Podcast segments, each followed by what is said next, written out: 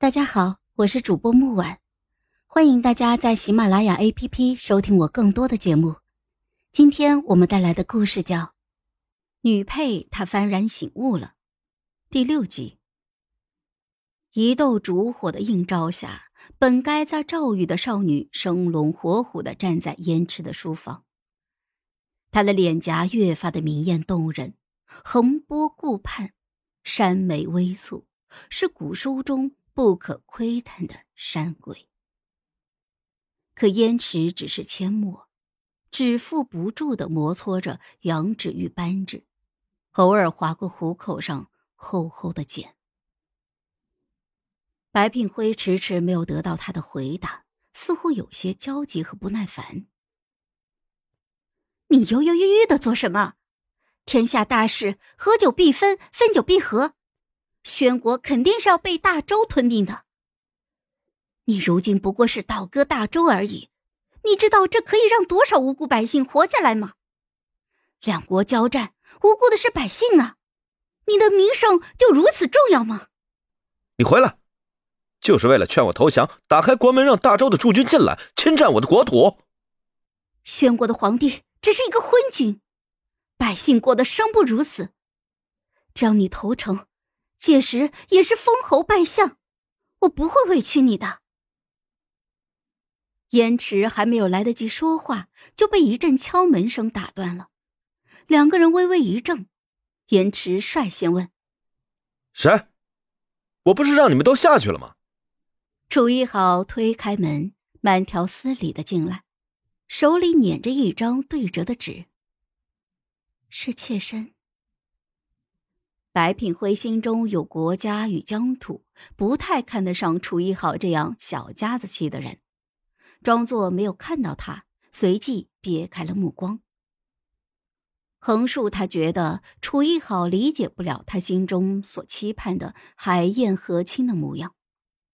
楚一好却道：“表姐此次回来，原来是给大周的皇帝做说客的。没想到他居然会提到自己。”白聘辉怔了怔，还没有来得及反驳，楚一好又问：“那你是以什么身份说出这样的话的？”白聘辉一怔：“大周的皇妃，还是？”永安侯府的小姐，若是大周的皇妃，那你便是狼子野心，篡夺我朝将军叛国，其心可诛。若是永侯府的小姐，我不知道你如何说得出这种不知廉耻的话。你口口声声的为了无辜的百姓。可又有多少无辜的将士为了保护一寸国土死在了边疆？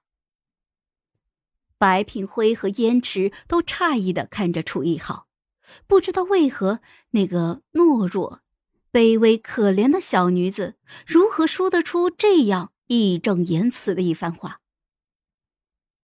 我只是大轩最普通的女子，我没有表姐的豪情壮志，也没有男人爱我爱的死去活来。我甚至只是一只可有可无的蝼蚁。可是家国大事之前，我有我的坚定，也有我的立场。大轩的女子太多了，她们可能一生都无法遇到燕赤这样的人。他们眼中最出挑的男人，或许就是家门口的秀才。他们也没有至死不渝的爱情，婚后只剩下柴米油盐。可是那又如何？他们随便拎一个出来，大抵也不会说出这种把国土拱手让人的话。白品辉似乎被他这样一番话给激怒了，大喝道：“哼，你知道什么？一个没见过世面的女人！两国交战在即，你是高高在上的侯夫人，战争自然与你无关。可那些百姓呢？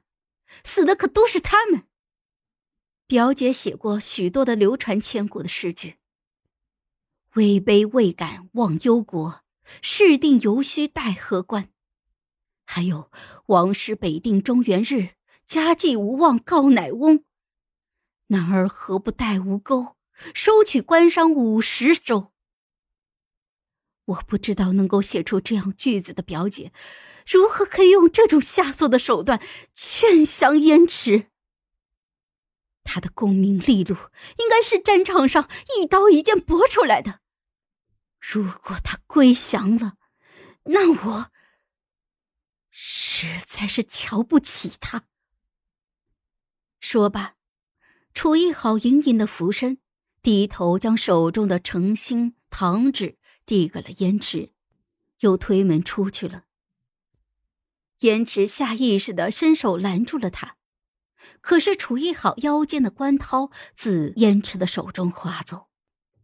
白品辉还要再说什么，燕池却道：“你走吧，我不会降的。”你，燕池，我这是为你好啊！我是个将军，死也是要死在战场上。劳烦你走一趟了。燕池，你想好了，此战你必败无疑。那便败。你别后悔，我也就是看在那日你袒护我的份上。才会提醒你的。哼！白品辉觉得言迟不可理喻，最后拂袖而去。言迟心底猛地一惊，他永远也忘不了那日楚一豪看他的那一眼。言迟也不知道为何，他当时分明想为楚一豪辩解的。楚一豪太胆小了。怎么进得了赵玉那种地方呢？他受不了那种苦的。可是这话一出口，就变成了指责。燕池蹙眉，合上了眼睛，打开了楚一豪送来的诚心糖纸。是和离书。和离书。好了，本集故事就到这儿，我们下期见。记得订阅和点赞哦！如果你有喜欢的故事，也欢迎在留言区告诉我们。